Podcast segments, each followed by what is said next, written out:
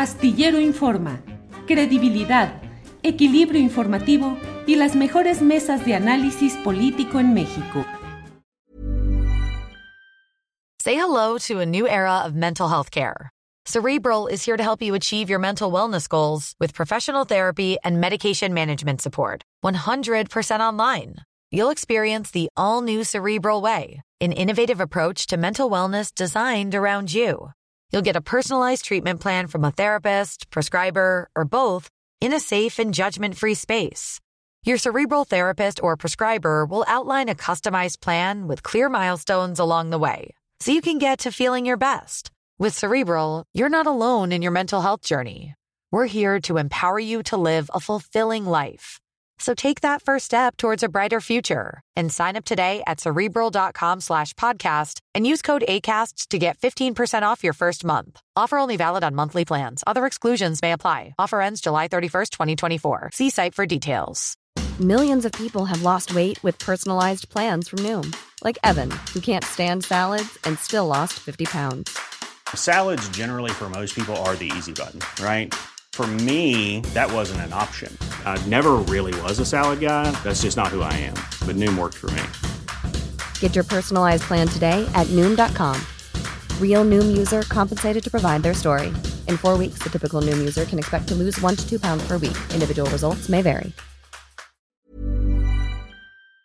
Ricardo Ravelo, buenas tardes.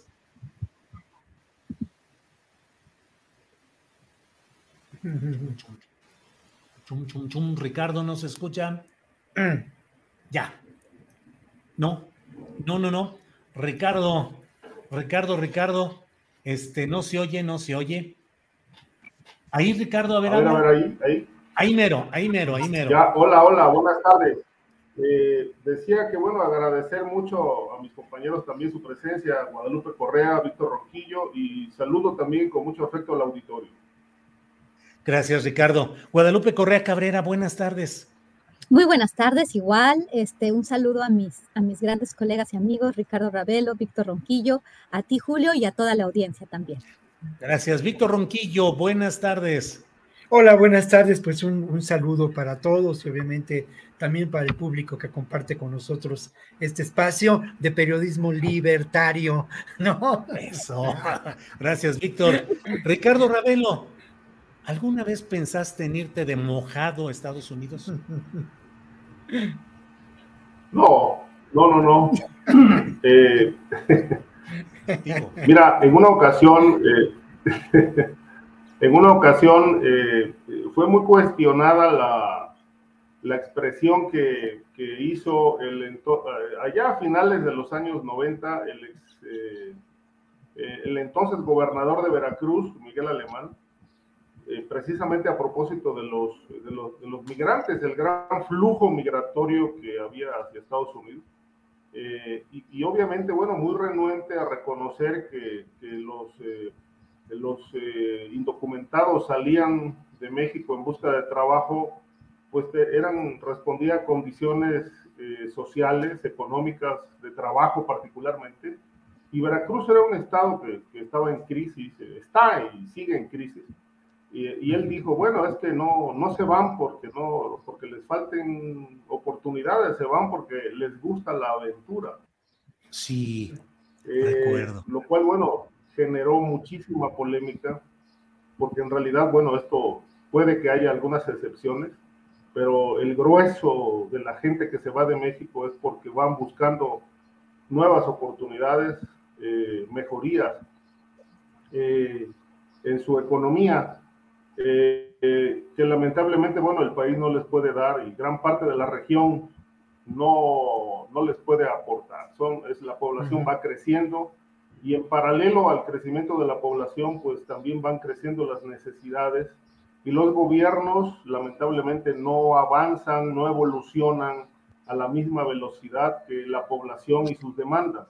De tal manera que, bueno, estas, estas dos líneas nunca, nunca se pueden empatar siempre hay rezagos y rezagos en todos los sentidos, de tal manera que, bueno, estas son las causas por las que lamentablemente se van muchos paisanos al otro lado de la frontera. Yo en lo personal no, nunca he pensado en, salir de mi país. siempre he buscado las oportunidades en México. alguna vez lo pensé, pero no por razones eh, estrictamente de trabajo, sino por cuestiones de, seguridad, por mi labor informativa. Este, pero bueno, no a Estados Unidos, porque bueno, yo respeto mucho, respeto mucho ese país con toda su evolución, pero no me atrae como, como un lugar para vivir. Eh, de tal manera que, bueno, pensaría en otros lugares, este, pero no, no de mojado, sino pues debidamente documentado. Bien, Ricardo. Eh, Guadalupe Correa, tú eres profesora en la George Mason University. Tienes una estancia regularizada, regular, normal en, en Estados Unidos. Pero ¿cómo viven los mexicanos? ¿Cómo has vivido tú? ¿Cómo vive un mexicano, una mexicana en Estados Unidos en condición eh, de una migración irregular o incluso regular. Sí, es un tema que podríamos pasarnos horas platicando de eso, ¿no? Principalmente porque los migrantes mexicanos en los Estados Unidos, que se diferencian de los migrantes de otras partes del mundo, de otros países de América Latina, las migraciones de los años 70, 80, de los años 50 han sido muy distintas que las que se ven ahora y, que depende de, de, dónde vienen. ¿no? Ahorita tenemos muchos este, migrantes de, de, Cuba, incrementaron el número de migrantes que vienen de Cuba, de Nicaragua. Pero bueno, volviendo a la pregunta inicial, em, en realidad depende. Depende, yo estoy, como dijiste, en una situación más regular. Este, tengo, tengo mis documentos en orden y bueno, además tengo una doble nacionalidad creo que fue un gran avance. La, capacidad de, que, de, tener una doble nacionalidad, muchos de nuestros paisanos tienen esta doble nacionalidad. Estados Unidos definitivamente es un país de oportunidades, un país, este, sí, que, que tiene dos maneras a veces de ver las cosas, ¿no? Pero sí es un país de oportunidades, no puedo decir que no. Pero también es un país muy hipócrita en el sentido, y yo eh, adquirí la nacionalidad estadounidense. Puedo decir que lo hago y bueno, conociendo las, este, las dos caras de la moneda, eh, también porque en mi familia, en mi familia varias personas sí se fueron este, de lo que se decía mojados, no lo considerábamos como una frase derogatoria, pero en este momento sí lo es porque se utilizó la palabra wetback para referirse a las personas que cruzaban el río y le quedaban con las espaldas mojadas, personas que llegaron a los Estados Unidos para hacer América grande y para darle a ese país la posibilidad de tener productos eh, a, un, a muy poco precio, pagando muy poco por la mano de obra. Este, lo que ha hecho nuestra mano de obra, nuestros migrantes mexicanos, nuestros paisanos en los Estados Unidos, ha sido mucho para este país. Estoy hablando de este país porque estoy en Estados Unidos. Entonces, eh, ¿cómo la pasan los mexicanos? Pues los mexicanos la han pasado muy duro. La han pasado muy duro desde que, desde que cruzan la frontera de la manera que sea, por esta doble cara de un sistema que te deja entrar, que te deja entrar al más fuerte, que cada vez establece más barreras a la entrada para que lleguen los más fuertes, los mejores capacitados y para seguir manteniéndolos eh, invisibles. Eh, las personas que quieren trabajar, que quieren desarrollarse, cada vez es más difícil, obviamente, porque la movilidad social en todo el mundo ha sido ya, ya, ya, ya a menor nivel. Pero quien ha querido trabajar, quien ha querido darle a su familia, a sus hijos una mejor vida, lo ha podido hacer con, muchísimos con muchísimo esfuerzo, con muchísimo trabajo, con dos turnos y horas extras. Este, ¿cómo, ¿Cómo la pasa la gente? Pues la pasa eh, en relación a, a, cómo trabaja. También hay es muy complicado, yo podría estar hablando de este tema, yo quisiera escribir un libro sobre eso, de tantas experiencias que he escuchado, pero hablando también del desarraigo, de, del sufrimiento, que, que no se dice mucho, ¿no? De cómo muchos migrantes dan los mejores años de su vida a este país y que son devueltos por el ICE, por cualquier cosa, eh, ya al final de su vida, cómo terminan a veces en los picaderos de Tijuana, cómo terminan a veces en, en la frontera tratando de volver este, y se vinculan a de la delincuencia organizada para poder volver a un país porque en el que están ya no se sienten lo que son. Pero el que le dieron a ese país, a Estados Unidos, que los regresó los mejores años de su vida. Es, es, una, es un fenómeno, es una tragedia humana en muchísimos sentidos. ¿Por qué? Porque al final de la vida, los migrantes indocumentados, indocumentados los que pudieron este, acceder a la ciudadanía, pues han tenido otra vida. Pero en este momento, por eso tal vez no se pase la amnistía, por eso tal vez no vaya a haber una reforma migratoria comprensiva para poder continuar con un esquema muy desigual. Pero ya no, no quiero extenderme porque es un tema, es un tema complejo, ¿no? Y, y, es un tema que depende de, de quién estemos hablando. Gracias, Guadalupe. Víctor Ronquillo, ¿usted tomó, pensó en alguna ocasión en irse, bueno, ya no de mojado, para no usar esta expresión que tiene razón Guadalupe, que era antes, no tenía un sentido eh, peyorativo y ahora sí, pero una situación, eh, irte irregularmente de manera indocumentada, como luego se dice, Víctor. Bueno, creo que es una pregunta muy importante, Julio, porque en el fondo de todo tiene que ver con cómo compartimos cómo de alguna manera desde el ejercicio periodístico hemos realizado una labor a lo largo de muchos años de eh, pues denuncia, pero también de acompañamiento de estos migrantes, ¿no? Eh, a lo largo de, pues desde el principio de la década de los años 80, a mí me tocó reportear esas historias, estar en Tijuana y mirar a estos migrantes que en algún momento dado, el Pigmenio Ibarra, cuando trabajábamos juntos en un programa que se llamaba Expediente 132230, llamó como lo mejor de este país. Y en muchos sentidos tenía la razón, ¿no? Gente que iba a buscarse una alternativa de vida, gente que migraba, ¿no? Y yo recuerdo eh, en ese, en ese tiempo lo que ocurría en Tijuana, donde incluso existía una migración tolerada, donde había las posibilidades de que eh, los coyotes y los polleros fueran, realizaran en ocasiones hasta lo que podría ser un servicio social, ¿no? Recuerdo una entrevista con el México.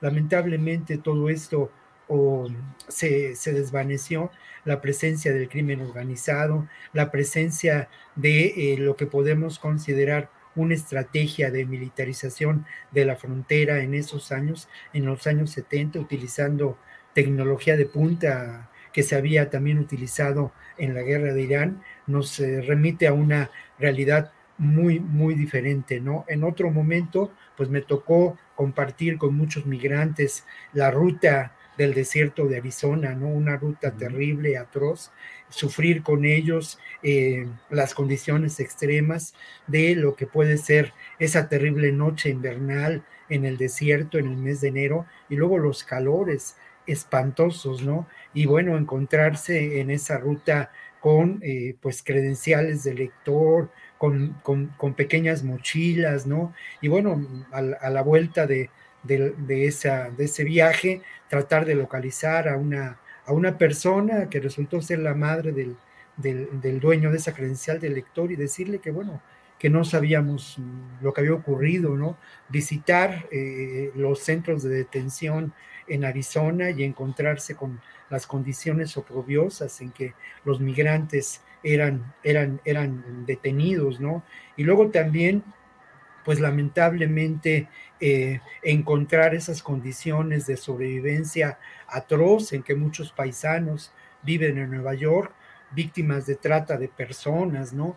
Y bueno, eh, también, y por otra parte, y, sí quiero también señalarlo, el que en alguna ocasión, junto con la Universidad de Zacatecas y la Universidad Nacional Autónoma de México, eh, hayamos publicado un libro que tenía que ver con, con las, las condiciones políticas y cómo los migrantes eh, mexicanos habían logrado un espacio político muy importante de reconocimiento, sobre todo en Los Ángeles. Entonces, ha sido una experiencia muy grata el compartir con todos estos migrantes, incluso en, este, en este libro que se llama, creo que se llama El sueño zacatecano, en ese libro, bueno, pues compartir las posibilidades, ¿no? Que auténticamente de desarrollo habían tenido estas personas. La historia, por ejemplo, de un profesor que si se ha quedado en Zacatecas, pues cuando mucho hubiera tenido la suerte, la fortuna de, ser profesor de algunos grupos de, personas muy, muy limitados, pero que en Los Ángeles había,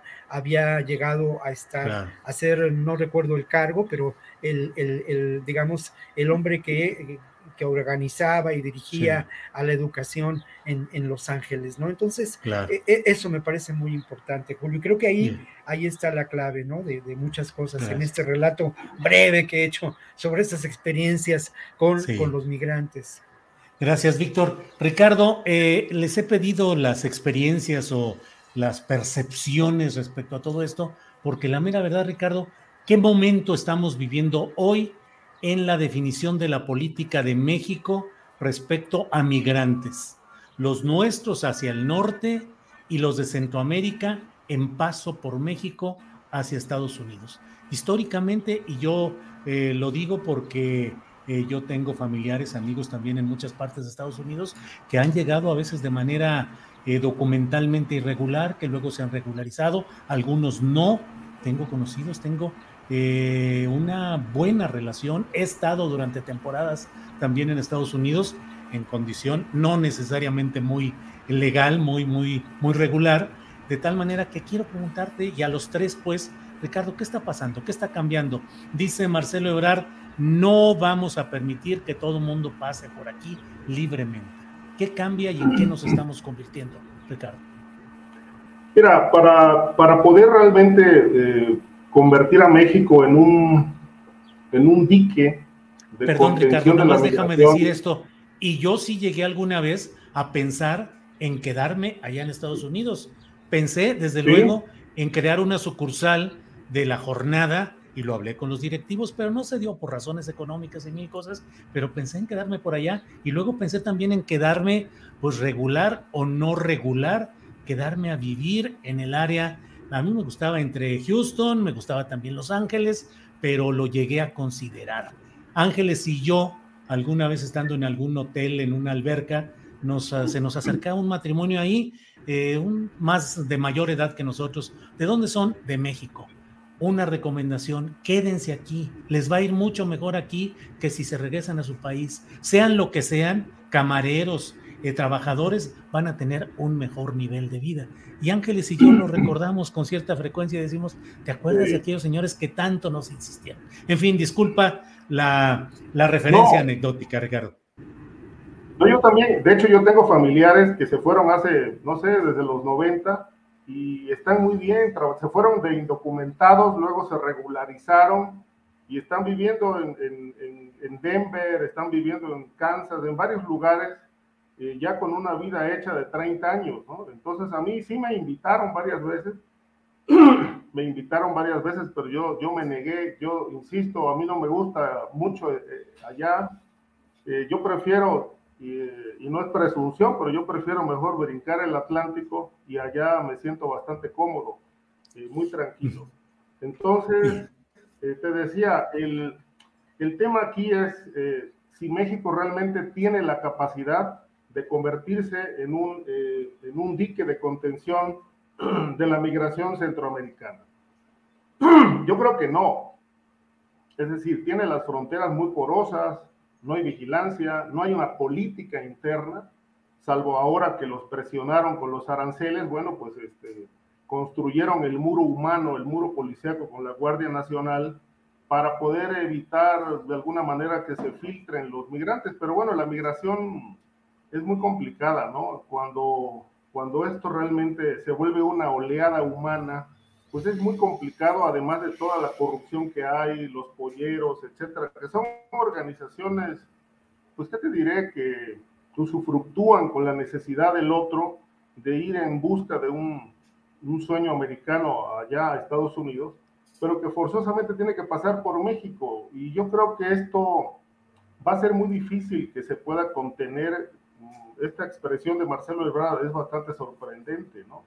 Eh, yo creo que lo que se sigue imponiendo como, como, una, como una política eh, quizá a, muy largo plazo es este, realmente trabajar sobre la evolución, el crecimiento eh, vía las inversiones en los países, los países centroamericanos. Creo que esto, esto fue lo que, lo que se planteó también en la reciente reunión que tuvo Marcelo Ebrard con el señor Mallorcas allá en, Washington hace unos días, de realmente eh, trabajar en este enfoque de inversiones en la zona, detonar empleo. Y me parece que va de la mano también con esta otra cuestión que seguramente vamos a, analizar en un ratito, que es la visita del presidente López Obrador a, algunos países de la región, incluido la, la isla en Cuba, eh, precisamente con miras a, pues detonar, detonar algunos proyectos. El presidente está empeñado en llevar sus proyectos, sembrando vida, jóvenes, eh, los jóvenes del futuro, o algo así, el, apoyo este que le aportan a los jóvenes. eh, que, que, no lo veo mal, pues son, son programas, este, son programas sociales que seguramente no, no serán rechazados en la región centroamericana, pero él planteó también, bueno, construir, empezar a construir eh, un proyecto que a mí me parece, bueno, en este momento en América Latina una verdadera utopía, un proyecto que se parezca o se asemeje a la Unión Europea. A mí me parece que esto, esto está muy lejos de, construirse, ¿no? Sobre todo cuando no hay una inclusión de, de, todos los países en esta política integral que se pretende establecer, ahora que está, por ejemplo, por, por definirse el programa de la Cumbre de las Américas, pues bueno, Estados Unidos está renuente a incorporar a Cuba, a Venezuela y a Nicaragua, con o sin razón, mientras que el resto del bloque pues, está apoyando que todas las voces sean escuchadas en la cumbre. Entonces, con una política excluyente, pues me parece que, bueno, está más que complicado pensar en un proyecto similar a la Unión Europea, que llevó 30 años consolidarlo después de la Segunda Guerra Mundial en los años 50, pues empezaron a sentarse las bases de un proyecto de esta magnitud, que hoy, bueno, es, es una realidad, tiene 27 países y terminó de consolidarse en 1993 como un verdadero bloque que, bueno, no solamente trata los temas económicos, ¿no? sino que ya tiene, tiene inclusión en muchos, muchos otros temas eh, de, la atención humana para el bloque europeo. Pienso que como idea está bien, pero falta muchísimo. Y además no hay las condiciones, es decir, eh, América Latina no es Europa por muchas razones, por las experiencias, por la antigüedad, por la educación, por los niveles económicos, etcétera. Entonces, bueno, primero se tiene que resolver lo esencial, ¿Qué es lo esencial? El hambre. Se tiene que resolver pues el hambre. Si el hambre no está resuelto, no está resuelta, es muy complicado dar el siguiente paso, a pensar en construir un bloque como la Unión Europea en América Latina.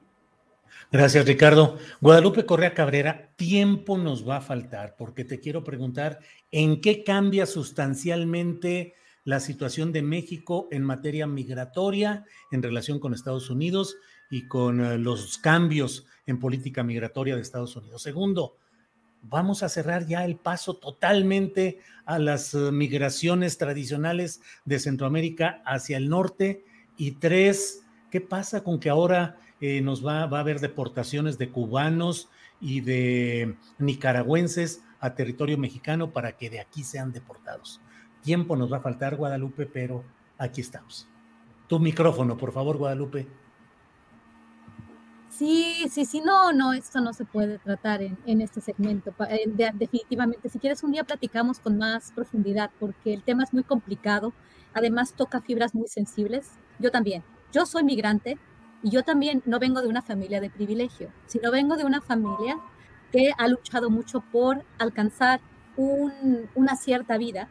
Y bueno, muchos de mis familiares se fueron a los Estados Unidos de en ese momento se decía mojados de este, migrantes ilegales, porque se les, se les decía a los migrantes ilegales. Ya se ha refinado el lenguaje y entonces ahora los migrantes, se sabe que los migrantes no pueden ser ilegales, pero sí la acción. La migración sigue siendo ilegal en algunos casos cuando hablamos de migrantes económicos derivado de las políticas estadounidenses, ¿no? Hemos avanzado mucho en el lenguaje, supuestamente, pero al avanzar en ese sentido también nos equivocamos. Es un tema que sí de domino, que sí he, analizado en, en carne propia y además este, tanto en los Estados Unidos, he hecho investigación sobre inmigración este, latinoamericana en Estados Unidos y además a lo largo de las rutas migratorias. He estado por un par de años, este, estuve por un par de años en las rutas y sigo, sigo haciendo entrevistas con, con migrantes en tránsito.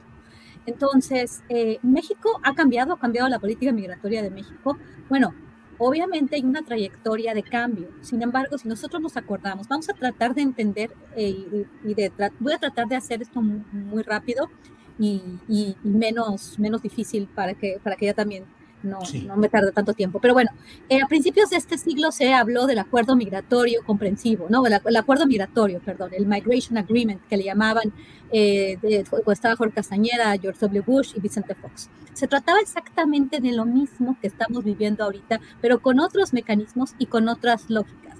Se hablaba de que México iba a replantear su su visión migratoria en su frontera sur para regularizar los flujos, hacerlos más ordenados para que Estados Unidos tuviera menos problemas en su frontera y luego Estados Unidos iba a regularizar la estancia de los migrantes mexicanos en los Estados Unidos. A esto se le llamó la enchilada completa. Bueno, la enchilada completa era una enchilada más grande, pero estoy hablando de, las, de los elementos más importantes de la enchilada completa y de esto que se llamaba un acuerdo migratorio, donde los dos países se iban a sentar a la mesa para hacer este tipo de decisión, para tomar este tipo de decisiones.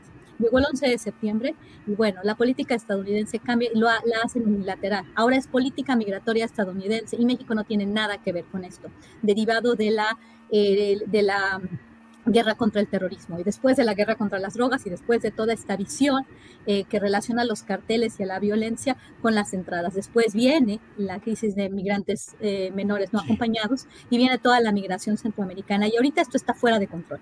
¿Por qué? Porque sí, definitivamente, eh, las redes de tráfico humano fuera de control de alguna forma. Estoy hablando de fuera de control para la política estadounidense y para las relaciones México-Estados Unidos eh, en, lo que se refiere al, al, tema de manejo migratorio. Entonces, en realidad, una idea que se planteó desde antes del año 2000, este, pero que se consolidó en, en conversaciones en el año 2000, eh, cuando llega Fox y Bush a la presidencia de los países, este, de los países eh, eh, respectivos.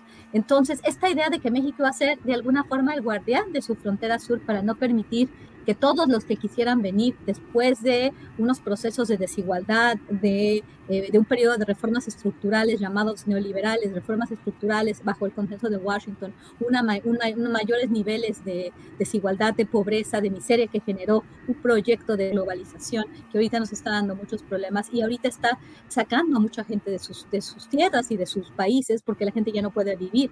Y con esta expectativa de tener un sueño en otro país, con lo mismo que te dijo esta familia, este sueño americano, que no es ni tan sueño, porque no es tan sueño en realidad, es una vida muy dura, una vida muy dura inclusive para la gente como yo, que está en Estados Unidos en una situación de privilegio, porque sigue siendo dura estar en un lugar donde no es tu país.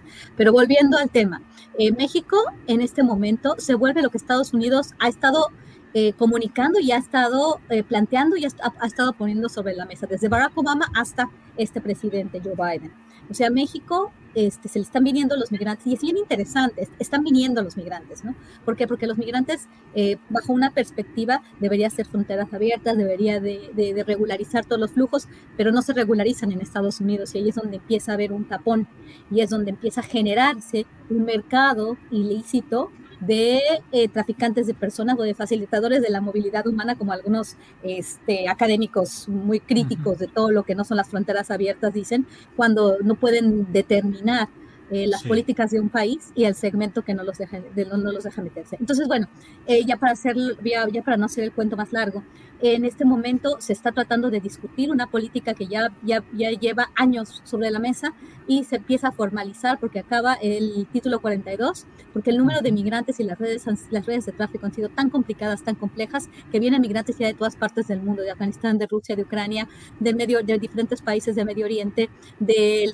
del sudeste asiático, de Pakistán, de la India, de todos lados. Entonces ahora sí, este, la, plática va a ser más de tú a tú, ¿no? Y obviamente tenemos un canciller con aspiraciones presidenciales que le va a decir, obviamente va, a hacer este, esta este, estas declaraciones eh, para, para, agradar a, sus contrapartes y el presidente mexicano también, porque el tema es muy complejo, ¿no? El tema de las caravanas nos hizo ver cómo estas redes de tráfico humano, estas redes de activistas este, funcionaron de una manera, en un momento e, e, especial para que México este, finalmente tuviera que mandar la guardia, o sea, más bien, esto fue eh, planteado de cierta forma por el presidente Trump para hacer ver que, estas, que estas, estos movimientos de migración masiva, aunados a movimientos de diferentes partes del mundo para llegar a buscar asilo, haciendo uso del conocimiento de la legislación estadounidense en materia migratoria, y entonces este, una cuestión que es política,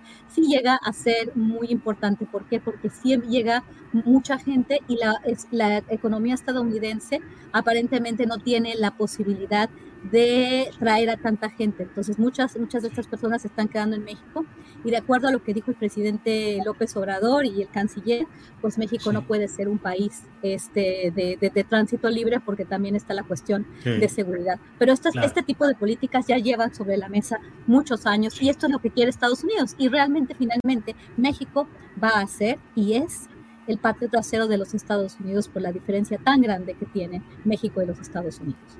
Gracias, Guadalupe. Víctor Ronquillo, patio trasero, seguiremos siendo de Estados Unidos. ¿Qué cambia en la política migratoria? ¿Cómo queda México? Bueno, yo veo en la política migratoria de México dos posiciones muy claras. Y indudablemente, por un lado, existe el discurso político del presidente López Obrador, la acción del gobierno mexicano ya invirtiendo más de 90 millones de dólares en estos programas de Construyendo el Futuro para los jóvenes y de Sembrando Vida en El Salvador y en Honduras de manera determinante, ¿no? Y me parece importante porque hace unos meses hablábamos de esta posibilidad, se hablaba de este proyecto. Este proyecto ya, ya es una realidad y también está en, en el discurso de López Obrador este reclamo muy concreto de la posibilidad de invertir 4 mil millones de dólares para generar estos proyectos, que obviamente son proyectos que pueden considerarse insignia de su propio gobierno y que tienen una carga ideológica muy clara. Eh, compara López Obrador esta inversión de 4 mil millones de dólares con los 30 mil millones de dólares que el gobierno de Estados Unidos ha invertido o ha ha, generado en beneficio de Ucrania en relación a la guerra que lamentablemente se, se libra allá en el norte. Y esto también a mí me hace pensar en la industria armamentista, ¿eh? quien se opone de manera fundamental a una posibilidad de generar un futuro distinto en las fronteras de México y de Estados Unidos, sin duda, son estos sectores oscuros por una parte y de manera muy evidente, esta industria armamentista, esta industria que está ligada a la construcción de los muros en el mundo. Hace un tiempo leía yo un artículo de un reportero que hablaba de los muros en el mundo y él decía que si de pronto venían extraterrestres y empezaban a sobrevolar la Tierra, lo que iban a encontrar era eso, ¿no? Un sobrevuelo de, en el sobrevuelo iban a encontrar muros. Creo que esto es muy interesante mencionarlo, ponerlo sobre la mesa y también poner sobre la mesa que existe sin duda una economía del delito que tiene que ver eh, y que está muy ligada al negocio del tráfico de indocumentados. En esa, en esa industria, obviamente participan sectores eh, de lo que podemos considerar el crimen organizado, ligados y que operan bajo la protección de cuerpos y grupos de amplio poder político. Esto hay que ponerlo también de manera clara, porque sin duda a estos, eh, eh, a estos grupos no favorece una migración ordenada, no favorece el derecho a migrar y tampoco favorece el que se abran opciones de vida en estos países que lamentablemente están lastrados por la miseria y están lastrados en muchos sentidos por una amplia dependencia de, eh, eh, Estados Unidos como, una, como un imperio, ¿no? De eso, de eso hemos hablado en muchas otras ocasiones. ¿A quién también eh, favorece el que exista una migración como la conocemos ahora? Pues obviamente a todo el sector económico, a los empleadores, a las empresas, a muchos de los sectores de la economía de Estados Unidos, ya lo decía Guadalupe con mucho tino, la, invisibilidad de estos migrantes es negocio, y es un negocio muy provechoso que fortalece a esa economía. Creo que ese discurso que, eh, que a mí me parece estimable por parte de López Obrador y que será un elemento central en su gira por estos países y que será también un elemento central en su participación en junio en la reunión de las Américas, tiene una contraparte también en su gobierno, ¿no? Esta contraparte que es una absoluta realidad de lo que podemos considerar la acción de, contención de la, de, la, de la migración con el uso de la fuerza, ¿no? Con el uso de la fuerza y con lo que podemos también considerar una organización militar para ello, ¿no? La participación de la Guardia Nacional, la participación del Ejército, de la Marina y obviamente la eh, participación y de manera, mm, pues francamente deplorable, del Instituto Nacional de Migración, dirigida por un exmilitar y, con, eh, y se puede probar como en ocasiones las operaciones realizadas para la contención de la caravana, de la caravana anterior, pues fueron bajo una estrategia militar. Entonces creo que, que esta, esta es una realidad. Si, si, si me preguntas eh, ¿qué, ¿qué, ocurrirá, bueno, lamentablemente también hay que mencionarlo dentro de la estrategia global del gobierno de Estados Unidos y, dentro de la estrategia de los intereses de, económicos de Estados Unidos. El que no haya una, un cambio en la política migratoria seguida por Trump, seguida por Biden, que es una política trumpista, no hay la menor duda que corresponde a los intereses hegemónicos de Estados Unidos, ¿no? Y ante eso me parece que, eh, pues, López Obrador buscará plantar cara, oponerse a ello, en alianza con estos países y los países que conforman también un bloque de izquierda hoy en día en Latinoamérica. Sí. Bien, Víctor, muchas gracias. Ricardo Ravelo, sobre la gira del presidente de México a países de Centroamérica y a Cuba. ¿Cuál es tu opinión, tu perspectiva, Ricardo, por favor? As a person with a very deep voice, I'm hired all the time for advertising campaigns. But a deep voice doesn't sell B2B. And advertising on the wrong platform doesn't sell B2B either. That's why, if you're a B2B marketer, you should use LinkedIn ads. LinkedIn has the targeting capabilities to help you reach the world's largest professional audience. That's right, over 70 million decision makers all in one place. All the big wigs, then medium wigs, also small wigs who are on the path to becoming big wigs. Okay, that's enough about wigs. LinkedIn ads allows you to focus on getting your B2B message to the right people. So, does that mean you should use ads on LinkedIn instead of hiring me, the man with the deepest voice in the world? Yes. Yes, it does. Get started today and see why LinkedIn is the place to be to be. We'll even give you a $100 credit on your next campaign. Go to linkedin.com slash results to claim your credit. That's linkedin.com slash results. Terms and conditions apply. Tired of ads barging into your favorite news podcasts? Good news. Ad-free listening is available on Amazon Music for all the music plus top podcasts included with your Prime membership. Stay up to date on everything newsworthy by downloading the Amazon Music app for free or go to amazon.com slash news ad free. That's amazon.com slash news ad free to catch up on the latest episodes without the ads.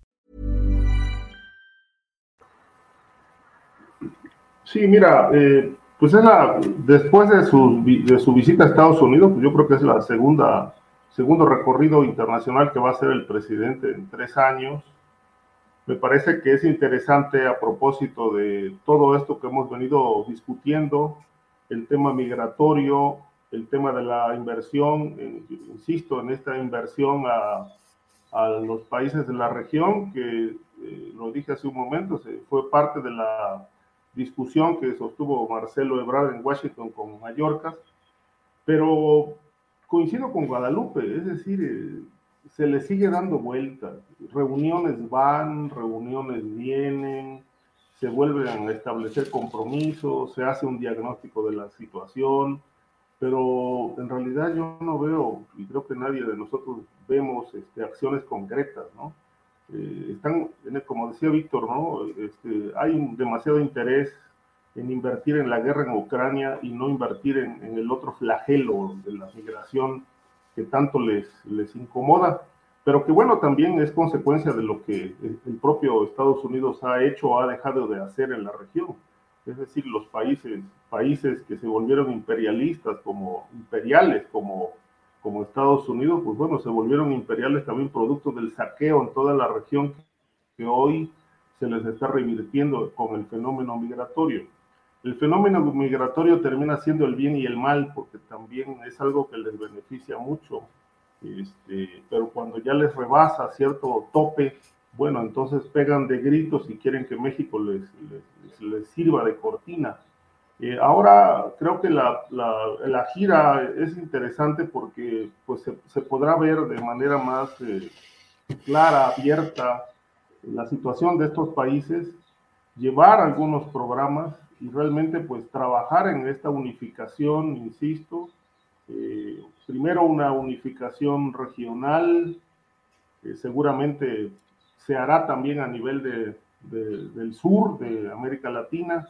Es decir, es un proyecto, si así va, como dice el presidente, que el objetivo es construir una, una, estructura parecida a la Unión Europea, pues a mí me parece que, bueno, se tiene que trabajar mucho y picar muchísima piedra en el continente para poder alcanzar esto. Yo honestamente lo veo bastante complicado en el corto y mediano plazo precisamente porque si alguien se opone a esa unidad de América Latina se llama Estados Unidos. Eh, aspirar a una Unión Europea, países como, bloque y que incluso puedan tener una sola moneda en todo el continente, bueno, es algo en este momento utópico.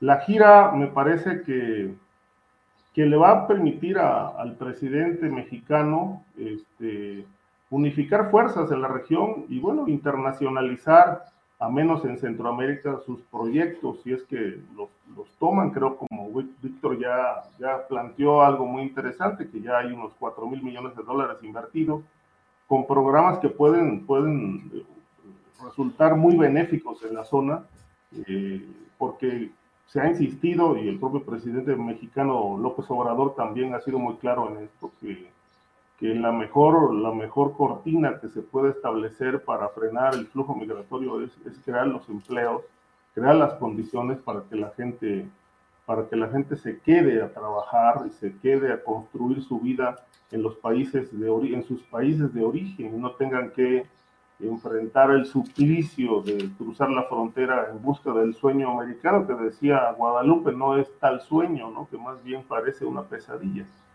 por las situaciones que se viven del otro lado.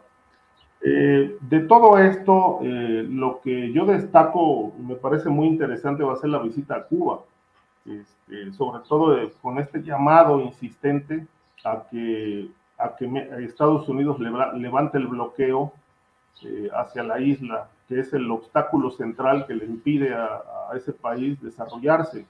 Y es una petición, me parece que humana, legítima, pero muy complicado que la puedan levantar. Eh, el país Cuba, la sociedad cubana sufre mucho, hay demasiada carencia. Por ejemplo, un caso que a mí me, me, ha tocado, pues sí, vivirlo de cerca, pues yo tengo unos familiares que viven allá y, y tienen a su vez familiares que están fuera de Cuba. Entonces me comentan que cuando mandan las remesas eh, o mandan dinero de, de Estados Unidos a Cuba, eh, el ejército de Cuba se queda con los dólares. Eh, ellos acaparan el depósito, se lo quedan y a la, al familiar beneficiario le otorgan dinero electrónico, es decir, una tarjeta, un, como un vale, pero en tarjeta, para que compre en las tiendas del Estado. Las tiendas habilitadas por el Estado, ahí pueden cambiar eh, digamos, el monto en dólares que está en una tarjeta por alimentos, pero resulta que no hay nada. Me cuentan, no encontramos nada. ¿Acaso arroz? ¿Acaso frijol? ¿Un poco de café? Pero no podemos resolverlo, o sea, no podemos resolver la necesidad completa. Eh, entonces eh, enfrentan un suplicio enorme y dicen, y, entonces yo les preguntaba, bueno, ¿y, ¿y el dinero? No, nunca lo vemos el dinero jamás lo vemos, los dólares nunca los vemos. Este, nos quedamos con la tarjeta y obviamente, bueno, hasta, hasta que, bueno, haya el, producto que nos interesa, pues vamos y lo adquirimos, pero para esto pasan meses. Entonces es una situación tremenda por el, pues esto que parece un robo en despoblado, ¿no? Y que pues son de los aspectos que todavía no supera Cuba, ¿no? En ese sentido, no, sí tiene que ver con el bloqueo, sin duda, porque es una economía eh, totalmente trastocada, pero también hay demasiado abuso del, Estado cubano eh, en contra de la población. Por ejemplo, esto de negarles el dinero y darles un, vale para cambiarlo por alimentos, me parece aberrante, ¿no? Pero estas políticas no cambian, y si no cambian, pues difícilmente va a haber evolución en, la política eh, regional. Pues. Bien, Ricardo, gracias.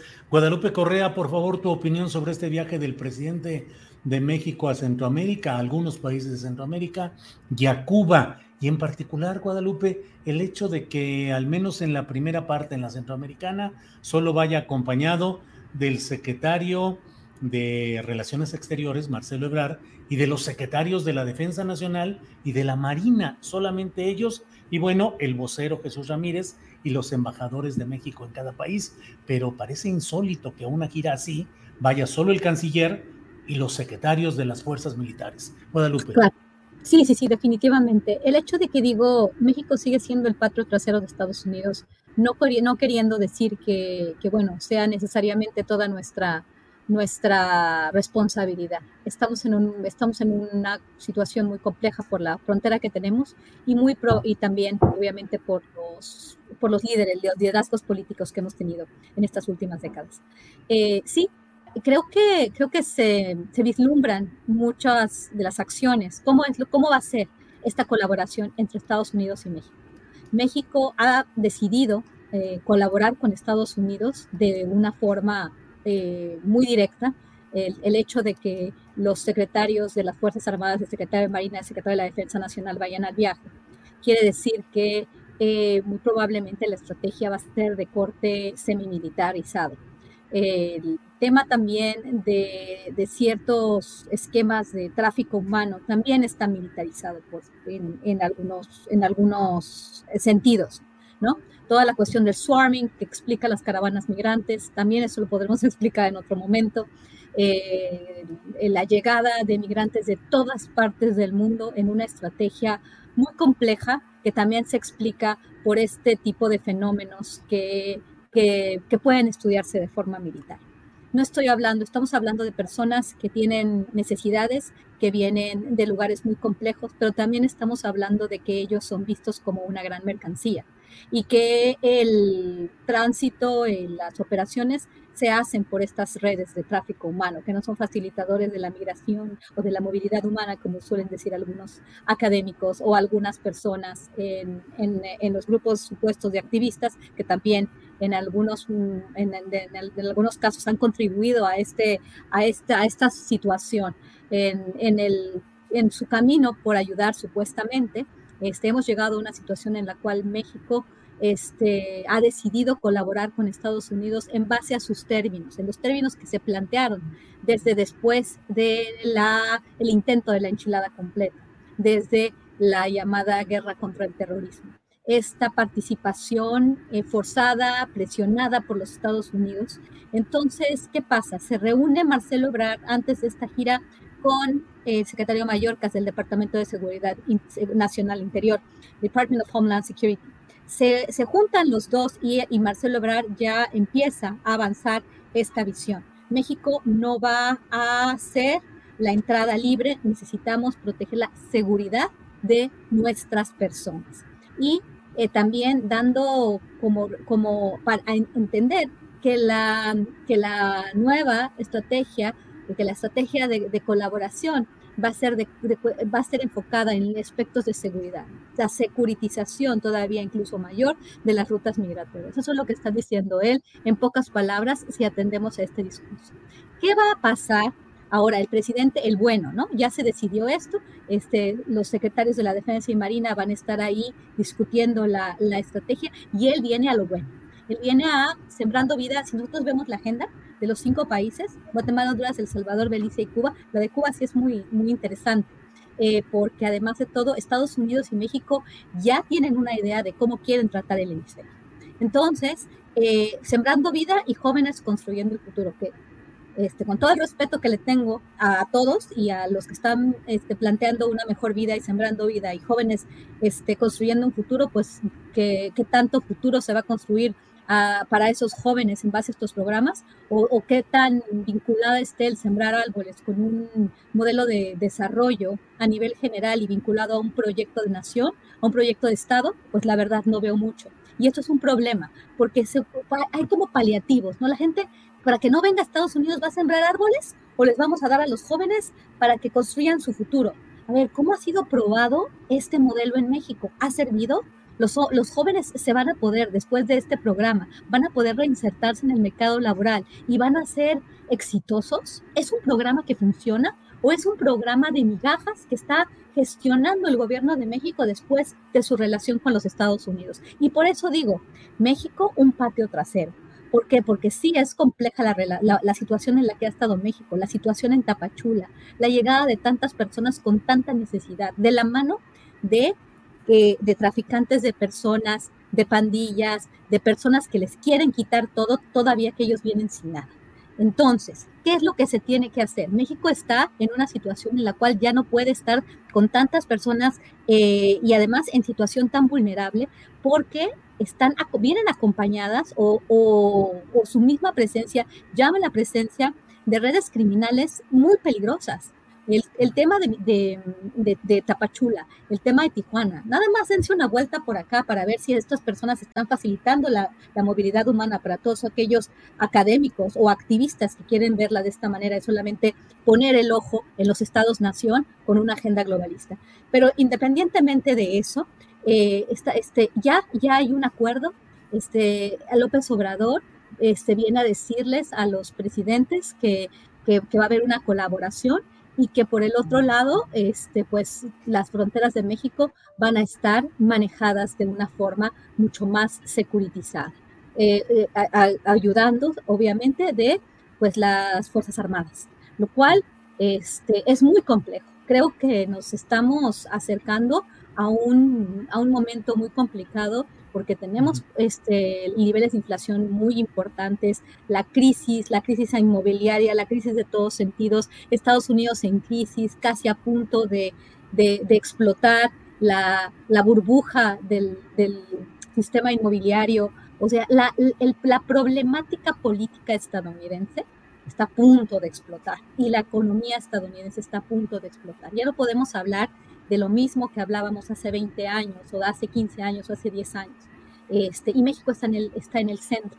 Entonces quizás por eso ha, ha, decidido actuar de esta forma, pero esta actuación me parece que tiene muchas patas cojas, como esto de jóvenes, jóvenes construyendo su futuro, jóvenes construyendo el futuro y, y sembrando vida sin ninguna vinculación a un proyecto de nación, a un plan nacional de desarrollo. Y esto es muy peligroso porque no se puede nada más dar así dinero, a menos de que, de que, la, de, que la visión sea, vamos a formar una especie de Unión Europea, pero de pobres, y vamos a repartir dinero y que no se, y que no se reproduzcan, porque vamos a crear un bono universal que no esté vinculado realmente a un proyecto de desarrollo nacional, este, sino que vamos a estar recibiendo tecnología por parte de los grandes países capitalistas. Pero bueno, esto sería también una discusión para, para otro momento, pero veo que, que, el tema es muy peligroso porque hay mucha gente en las rutas, porque, porque hay muchas redes de tráfico que están operando de una forma espectacular, muy bien organizada y se vienen momentos muy duros para la población. Pues de verdad que aprecio mucho de los tres participantes la claridad, la profundidad y el sentido de alerta, de, advertencia que forma parte de nuestra obligación como periodistas, como académicos, como intelectuales, eh, de advertir lo que está sucediendo y verlo con la mayor claridad que nos sea posible. Víctor, ya estamos en la parte final del programa. Por favor, tus consideraciones, perspectivas respecto a este tema del viaje presidencial por una parte de Centroamérica y de Cuba. Tu micrófono, Víctor, por favor. Espera, espera, espera. Lo, primero es aclarar, seguro lo dije de manera muy precipitada como acostumbro a hacer las cosas yo, pero no, eh, eh, son 62 millones que ha invertido el gobierno mexicano en los programas Sembrando Vida y Construyendo el Futuro, y el reclamo es 4 mil millones de dólares para que el gobierno estadounidense eh, haga una inversión en ese sentido.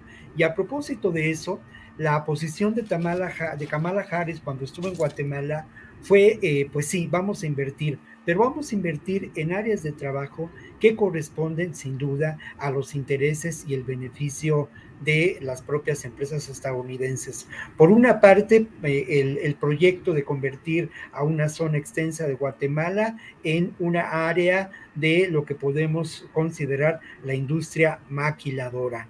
Por otro lado, la explotación maderera. Y aquí sí hay una enorme diferencia más allá de los posibles cuestionamientos a estos programas, no hay duda que se ha buscado que sean programas de índole, de índole social y se han echado a andar, no sé con qué fortuna, pero hay alrededor de 20 mil o 30 mil personas que en estos momentos en, El Salvador y Honduras ya son beneficiarios de estos, de estos programas, ¿no? ¿Hacia dónde puede ir esta propuesta del gobierno de López Obrador? me parece que puede ir hacia una intención, porque es la contraparte de todo esto, de regular y de establecer el derecho a la migración. Yo quiero cerrar este comentario también haciendo ver la importancia de lo que puede ocurrir en Cuba, ¿no? Ya lo expresaba yo y por ahí el subsecretario para el hemisferio norte del gobierno de Estados Unidos hizo una declaración que eh, eh, en relación a que no se invitará a Venezuela y a Cuba ni a Nicaragua a la cumbre de las Américas que se celebrará en junio, diciendo que eh, al final de su declaración, diciendo que no estarían, que América ya no era otra. Tiene toda la razón del mundo. ¿eh? América ya es otra y es otra de acuerdo a los recientes procesos electorales. Creo yo que en estos momentos es muy importante destacar que existe un, un importante número de países con una posición progresista de izquierda en sus gobiernos, ¿no? Ya mencionaba yo a Chile, a Argentina, a Bolivia, a Perú, a México, y creo que eh, con características propias y con características que tienen un, que aliarse a fondo, bueno, pues está Venezuela y está la propia, la propia Cuba, ¿no? Creo que el, el interés fundamental, las giras de López Obrador en todo momento han sido parte de su estrategia política y lo seguirán siendo. Y obviamente a mí me parece que el principal propósito de esta gira, que además me alarma mucho, el que solamente vayan los secretarios de la Defensa y la Marina, además de Ebrard, con él, pero eh, eh, el, el, motivo principal es ese, ¿no? Es tratar de ganar más espacio político para esa perspectiva de izquierda que en, Honduras ya hay un aliado concreto en la nueva presidenta y obviamente también en El Salvador con todas las variantes que puede tener este personaje tan extraño que es, ¿no? Que va y que hace cosas raras, pero que sin duda eh, puede ser un aliado importante. Y luego lo otro, pues eso, ¿no? Lo que puede ser esa cumbre de las Américas con estos países que he mencionado, Julio. Bueno, pues son las dos de la tarde con 58 minutos. Les agradezco mucho toda esta reflexión profunda. Yo he estado escuchando, escuchando todo lo que dicen y me, es muy satisfactorio estar aprendiendo de ustedes tres. Y creo que es buen momento para que recordemos que hoy el presidente de la República eh, proyectó durante su conferencia mañanera de prensa eh, la canción Somos más americanos con los Tigres del Norte. En una parte, la letra de esta canción dice, ya me gritaron mil veces que me regrese a mi tierra, porque aquí no quepo yo. Quiero recordarle al gringo, yo no crucé la frontera, la frontera me cruzó. América nació libre, el hombre la dividió. Ellos pintaron la raya para que yo la brincara y me llaman invasor. Es un error bien marcado. Nos quitaron ocho estados. ¿Quién es aquí el invasor? Ricardo Ravelo, muchas gracias y buenas tardes. Gracias, Julio. Como siempre, un placer. Este, agradecer también a mis compañeros su participación, muy ilustrativa todas sus intervenciones, Guadalupe y Víctor. Eh, gracias al auditorio también. Gracias, Ricardo. Guadalupe Correa Cabrera, tu micrófono y darte las gracias y buenas tardes. Muchas gracias a ti, a todos, a Ricardo, a Víctor por todos sus comentarios. Uno aprende mucho. Este tema es muy complicado, tiene muchas aristas, te toca muchas fibras y, por eso mismo es, eh, es un tema que necesitaríamos hablar un poco más, porque, porque no, no, no, no basta con lo que dijimos, eh, porque luego las palabras no, no, no, son, no bastan para expresar una idea clara de un tema tan, tan relevante, ¿no? Este, y bueno, también está la agencia y lo que quiere el migrante, ¿no? Como decía esta canción, este, de los Tigres del Norte, hay que reconocer la agencia del migrante y que el migrante no siempre va a ser una víctima y que también quiere llegar a algún lado porque tiene un objetivo. Eso también es muy importante. Bien, gracias Guadalupe. La parte final de la canción, Víctor dice, aunque le duela al vecino, somos más americanos que todititos los gringos.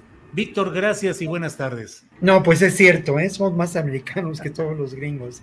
Muchas gracias, les mando un abrazo muy fuerte a todos y bueno, nos encontramos la próxima semana, colegas. Muchas gracias. Tired of ads barging into your favorite news podcasts?